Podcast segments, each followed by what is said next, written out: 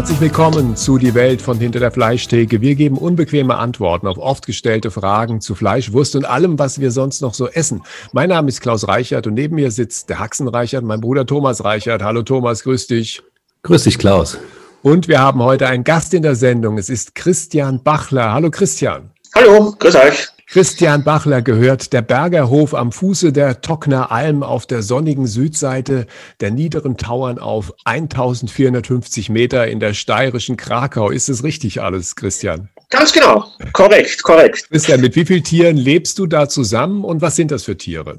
Das sind je nach Saison bei uns jetzt circa 100 Freilandschweine, ein bisschen mehr, ein bisschen weniger, je nach, je nach Jahreszeit sozusagen. Dann kommen noch dazu so zwischen 30 und 40 Rinder, wo wir auch gerade ein bisschen am Experimentieren sind, was für Rasse für unsere Verhältnisse da wirklich das, das Beste quasi ist. Ein paar Exoten haben wir da auch mitlaufen, ein paar Jacks, die auch der Almrekultivierung dienen bei uns und dann halt auch der, der fleischlichen Nutzung.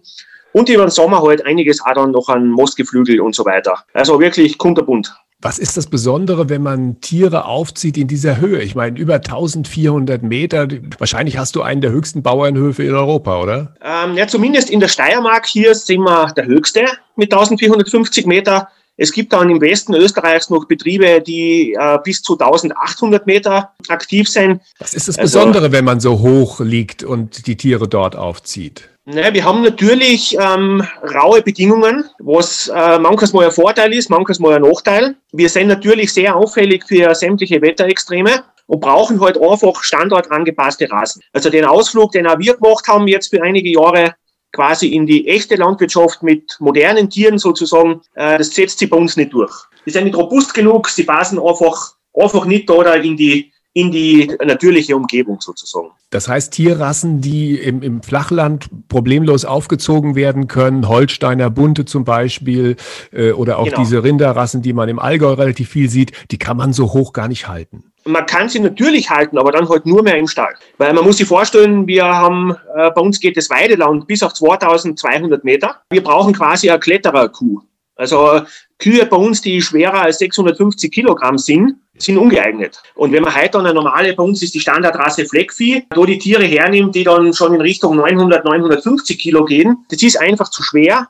Die sind quasi zu fett, zu, zu langsam, um diese Höhenmeter zu überwinden und machen auch Schoden, wirklich Schaden, äh, Trittschäden und so weiter. Also die machen mehr Schaden als Nutzen. Wie ist es denn das bei, bei den Schweinen? Ich meine, du hast äh, eine eigene Schweinerasse, ein Alpenschwein wieder, ja, wie soll ich sagen, zurückgezüchtet, dass es letztendlich da oben leben kann. Ähm, genau, also wir haben angefangen mit Mangalitzer-Schweinen, die kennt ihr wahrscheinlich in Deutschland auch, bei euch oft als Wohlschweine ähm, ähm bekannt die halt einfach, äh, ja, robuster geht's nicht, nicht. Also die halten wirklich, ich war jetzt gerade draußen beim Schweinefüttern, wir haben jetzt schon wieder zweistellige Minusgrade und einen eisigen Wind. Da sind die Mangalitzers halt draußen im Schnee, die denken gar nicht, dass sie in den Stall gehen oder in die Unterstände.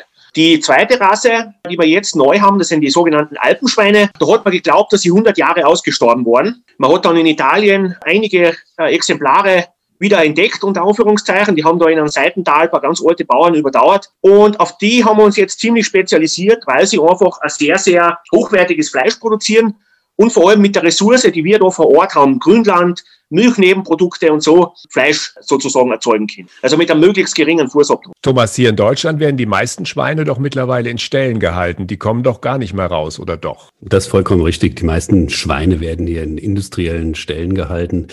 Ähm, das liegt ein bisschen daran, dass sich da die Kultur und ähm, auch der Blick drauf einfach verändert hat. Und das hat dazu geführt, dass diese Vielfalt an Schweinerassen natürlich auch deutlich abgenommen hat.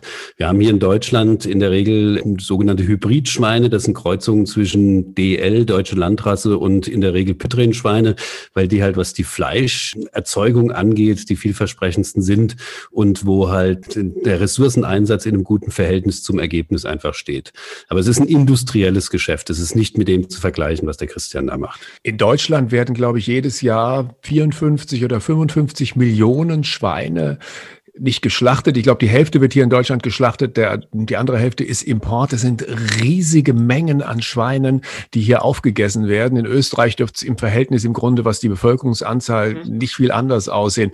Du bist da ja mit dem, was du machst, ein richtiger Exot, Christian, wie du die Schweine hältst. Ne? Bei dir leben die ja zum größten Teil im Freien. Ja, da ist man natürlich ein Exot und ja, wie soll man sagen, äh, ein Provokateur des bestehenden Systems. Weil ich glaube, äh, wenn man sich als Landwirt jetzt hinsetzt und wahrscheinlich ist es als Fleischhauer genauso das Gleiche, äh, dann merkt man einfach, dieses System ist tot. Das kann auf Dauer nicht mehr weitergehen. Was passiert, wenn wir für die tierische Erzeugung irgendwann das Eiweißfutter aus Übersee nicht mehr so günstig kriegen? Was passiert, wenn die Fleischindustrie die Sklaven aus Osteuropa nicht mehr so günstig kriegt? Wo stehen wir dann? Dann stehen wir. Und wann irgendwann die Energie mit denen wir jetzt unsere Schweineställe heizen, kühlen, was weiß ich, bespaßen, irgendwann wirklich den Preis hat, den sie haben muss, dann brauchen wir, dann ist es unwirtschaftlich, das geht dann nicht mehr. Und dann brauchen wir aber wieder Rasen, die die Menschen seit Jahrhunderten begleitet haben. Und das fasziniert mich eben so an dieser alten Genetik.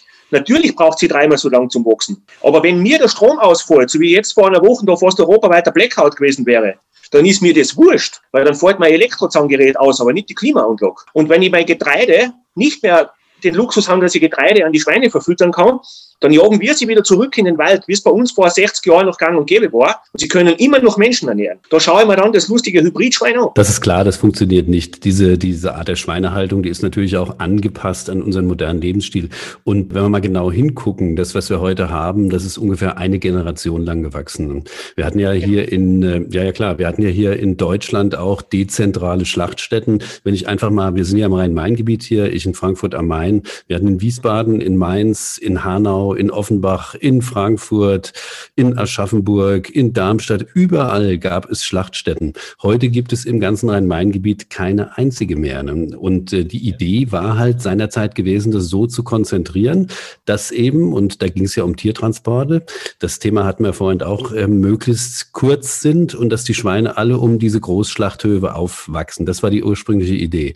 Die er Ernährungssicherheit oder die Erzeugungssicherheit von, äh, von Protein, also von tierischen Protein war auch noch ein ganz, ganz großes Thema, weil diese Haltung, die du da praktizierst, die äh, ist natürlich auch, wie du es gerade schon so schön gesagt hast, an die äußeren Einflüsse so ein bisschen angebunden. Ich meine, dass deine Sau jetzt vom Blitz erschlagen wird, das ist relativ unwahrscheinlich, aber dass sie sich irgendwie Parasiten einfängt auf der Wiese, das kann schon mitunter passieren. Und genau das wollte man mit dieser Art der Haltung und auch mit dieser Art der Fleischgewinnung in den Griff bekommen, sage ich jetzt einfach mal so. Dass das natürlich jetzt so ausgeufert ist und so ausgeartet ist, wie wir das heute haben und dass das jetzt tatsächlich nur noch unter diesem Erwerbsdruck dann gesehen wird, wie du gerade schon so schön gesagt hast, wenn die Wanderarbeiter mal ausfallen aus Rumänien, wird schwierig.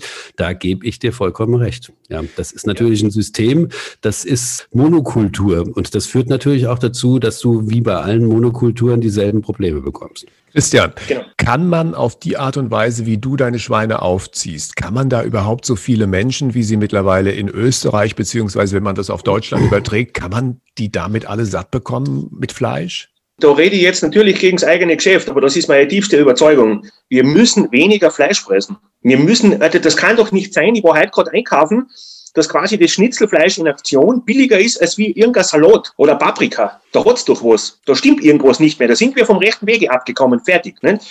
In, ja, in, der derzeitigen Form, dass wir uns jeden Tag ein Kilo Schnitzelfleisch zum Dumpingpreis eingepfeifen können, ist das völlig unmöglich. Ist das völlig unmöglich mit einem bewussten Konsum absolut möglich. Ja, Christian, ich gebe dir vollkommen recht, dass wir natürlich schon darüber nachdenken müssen, ob die Menge dessen, was wir da verbrauchen, noch adäquat ist und ähm, halt einfach auch noch den Lebensumständen gerecht wird, die wir hier haben, was den, was den Verbrauch, auch den Naturverbrauch angeht. Es wird allerdings schwierig, ähm, das den Menschen klarzumachen, dass sie künftig für Lebensmittel mehr Geld ausgeben müssen. Ich meine, das hatten wir ja schon anfangs der 60er bis in die 70er Jahre rein, dass 30 bis 50 Prozent des Familieneinkommens für Lebensmittel aufgewendet werden mussten.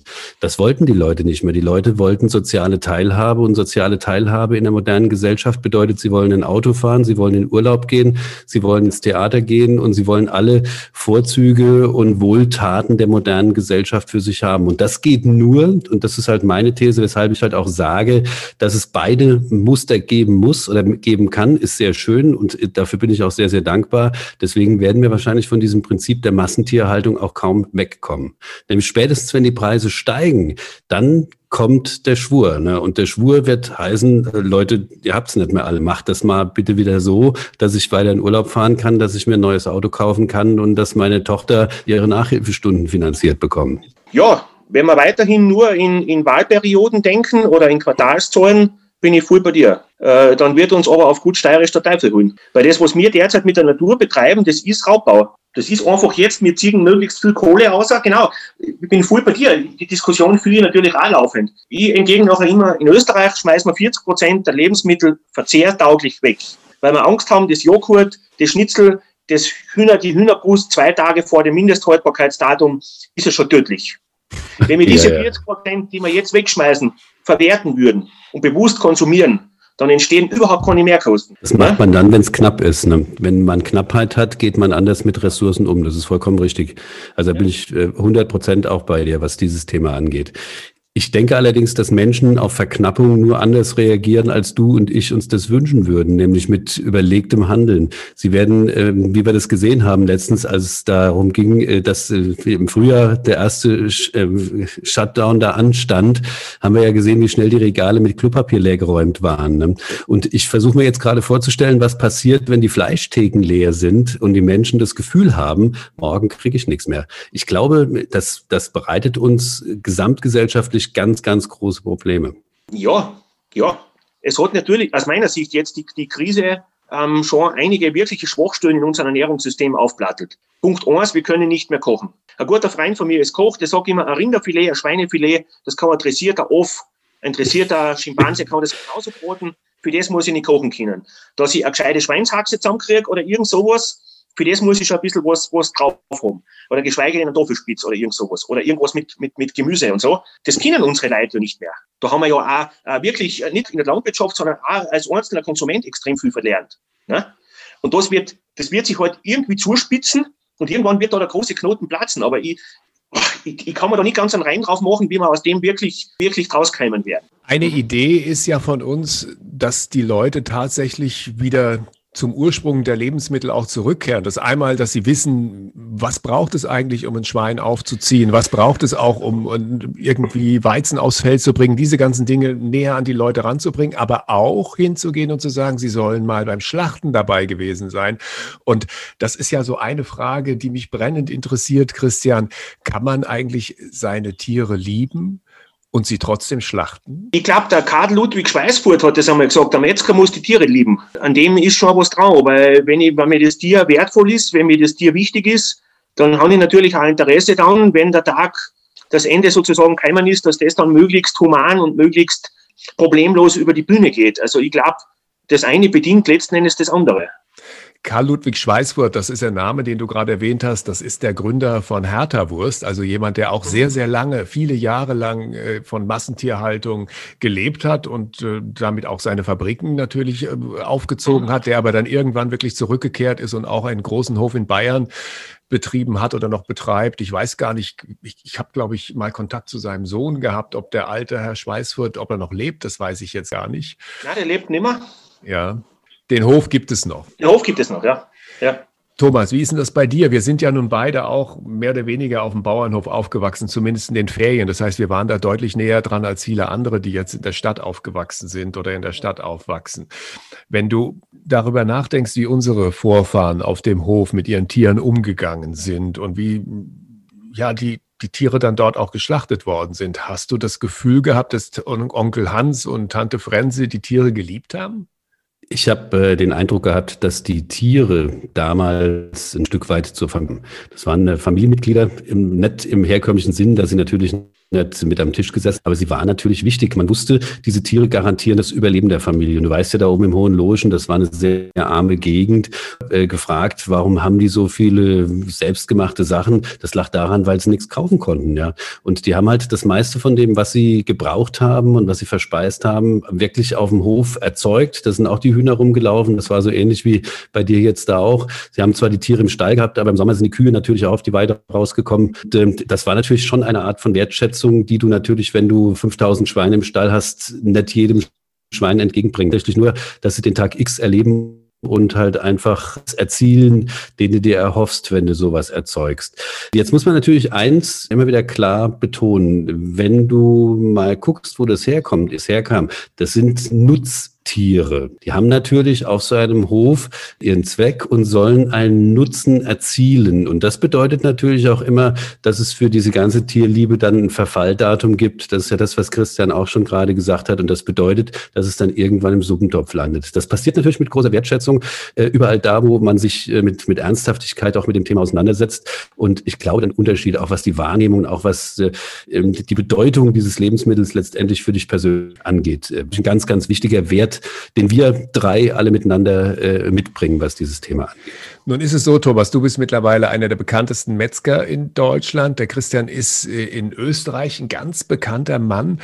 Ist das vielleicht ein Weg, dass die Leute, die tatsächlich äh, für die Erzeugung und für das Aufwachsen und auch für das Schlachten stehen, eigentlich für alle Dinge, die passieren müssen, damit die Leute ein Kotelett oder ein Steak auf den Teller bekommen, dass die einfach mal sichtbarer werden und das Reden nicht immer nur Geschwadern von Köchen überlassen, die ja irgendwie einfach nur so eine Wohlfühlwelt auch vermitteln wollen.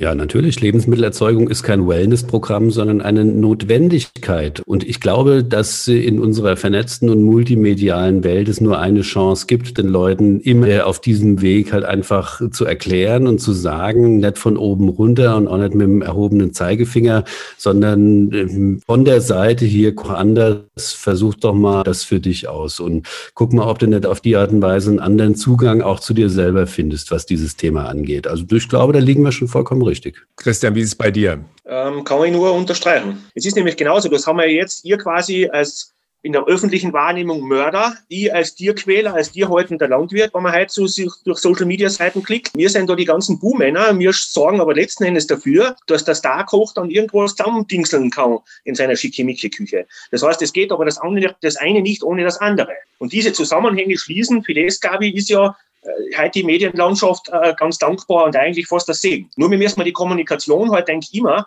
wieder selbst übernehmen und uns nicht, äh, der klassische bäuerliche Ding ist so, naja, unsere Interessensvertretung soll kommunizieren. Naja, wo uns das hinbracht hat, sehen wir jetzt. Ne? dass wir als Mörder, Tierquäler und so reinhängen. wir müssen das wieder selbst übernehmen und einfach mit offenen Karten spielen. Wenn ich Fleisch essen will, dann muss ich ein Tier großziehen, irgendwer muss das schlachten und irgendwer muss das dann dementsprechend gut zubereiten. Fertig. Darf es ein bisschen mehr sein? Christian, lass uns am Ende der Runde noch ein bisschen über den Bergerhof sprechen. Man kann bei dir in der Steiermark auch Urlaub machen oder ein Praktikum genau. auf dem Hof, ne? Genau, genau, genau. Also wir versuchen wirklich möglichst da äh, offen zu kommunizieren und auch nichts zu beschönigen. Also wenn du bei uns jetzt da bist, äh, egal ob als Gast oder als Praktikant, äh, wir, wir gaukeln da nichts vor, wir faken nichts. Und es gibt halt manche Tage, die sind super und manche Tage sind halt scheiße. Ne? Und das muss der Konsument draußen, der Kunde, der normale Mitbürger, muss das mitkriegen. Und da, ja, mit dem werken wir halt ziemlich offensiv. Und die Leute kommen zu dir und machen dann auch wirklich mit. Also es ist jetzt kein Wellnessurlaub, wo man im Whirlpool sitzt oder am Swimmingpool und guckt ein bisschen auf die Berge, sondern das ist schon Landleben hautnah. Mir, wenn das Interesse quasi vom Gast besteht, dann geben wir da natürlich gern die Möglichkeit, da auch zum Einschnuppern. Ganz klar. Ganz klar.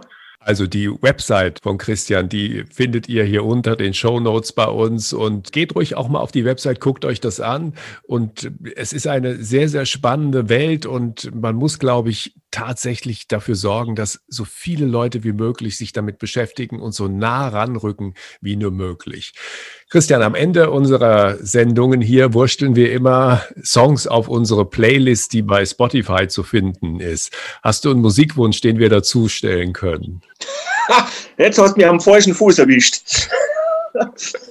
Nein, das überlasse ich die zwei Fachleute. Das überlasse ich euch. Okay, Thomas, was kommt äh, von deiner Seite heute auf die Playlist? Also ich würde heute äh, auf die Playlist setzen Vayamos Compañeros von Marquez. Vielleicht kennst du die Jungs noch. Also die sind großartig. Das sind solche pfiffigen Vögel, was die da äh, gemacht haben, auch mit dieser äh, Verdeutschung spanischer Musik. Ich finde das einfach toll. Das ist der, genau der Rhythmus, den wir hier brauchen. Okay, und ich äh, gebe ein bisschen Soft-Hip-Hop heute auf unsere Playlist. TQ war mal ein Projekt, ich glaube in den 90er oder zu Beginn der 2000er Jahre. Und der Song heißt Westside. Christian, vielen Dank, alles Gute und ich hoffe, dass wir uns im richtigen Leben mal begegnen. Also wann immer ich mal da in die Region komme, werde ich auf jeden Fall bei dir vorbeischauen. Würde ich mich freuen. Vielen Dank. War sehr nett. Dankeschön. Ich bedanke mich auch. Toll, interessantes äh, Projekt. Das ist ja kein Projekt, das ist ja deine Lebensaufgabe, die du dir da gesucht hast. Und äh, ich finde es sehr spaßig, mal bei dir aufkreuzen werde. Also dann, schönen Tag noch. Bis dann. Danke, vielen Dank.